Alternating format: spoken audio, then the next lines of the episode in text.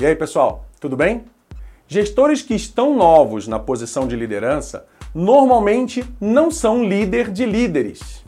O caminho natural é iniciar à frente de um time mais técnico, mais específico e aos poucos ir pegando experiência e musculatura para ter times mais complexos. Seguindo nessa linha, é inevitável que em algum momento você se torne líder de líderes. E o que isso significa? Significa que os seus liderados serão pessoas mais experientes, normalmente com personalidade forte, que têm visões mais concretas de vida e de carreira.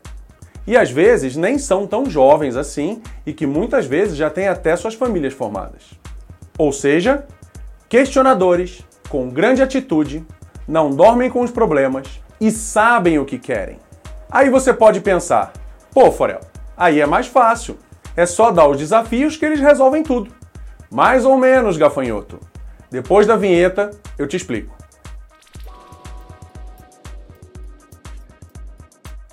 Sim, é verdade que ter líderes como liderados tem vantagens que são profissionais que resolvem as paradas com muito mais autonomia. Mas também questionam tudo o tempo inteiro, inclusive a sua forma de liderar. Vão exigir mais de você para que você tenha uma postura ética, estratégica, organizada e direcionadora. Vão querer de você apoio rápido nas soluções dos problemas do dia a dia deles. Também está no pacote alinhar comportamentos inadequados com eles. Ou seja, no nível relacional comportamental e no nível técnico processual. E às vezes pode ser dureza conseguir convencer aquela criatura que às vezes tem um ego meio inflado de que a forma que ela está fazendo algo não tá legal. Lembra da tal bagagem e personalidade forte que eu falei? Esteja preparado para contra-argumentar de maneira sensata e coerente. Mas prepare-se também para às vezes precisar ser firme e direcionador, mas sempre, por favor, de uma forma construtiva, jamais de uma forma arrogante e insensata. Uma recomendação que eu dou é estudar incessantemente sobre comportamento humano apesar de termos nossas personalidades individuais, ter uma perspectiva de visão média das ações e reações dos seus liderados vão te dar uma boa vantagem. Outra dica: conhecer bem o seu time de líderes. Saber como eles pensam, como agem, seus interesses de carreira, seus valores.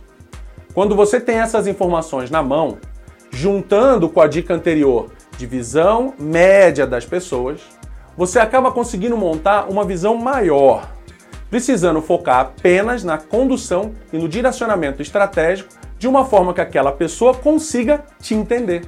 Ou seja, juntar no mesmo balaio estratégia, foco no resultado, empatia, psicologia e gestão de pessoas. Se você ainda não tem líderes embaixo de você, aproveita para estudar sobre isso que eu falei. Porque, como eu sempre digo, é melhor a oportunidade não surgir e você está preparado do que ela surgir e você não está. Agora, se você já tem líderes embaixo de ti, procura estudar muito. Se observe e procure ouvir sempre muito seus liderados. E no quesito estudar, no meu curso As 7 Habilidades de um Gestor de Sucesso, eu dou várias dicas de como construir essa base para que você consiga chegar nesse ponto da sua carreira. O link dele está aqui na descrição do vídeo. E sobre os seus liderados, eu termino te convidando a ver se você está conseguindo apoiá-los de verdade, ajudando eles não só a entregar, mas a conduzir o seu dia a dia de uma forma assertiva e também a crescer profissionalmente. Afinal, você precisa de um sucessor para você conseguir seguir em frente, certo? Aquele abraço!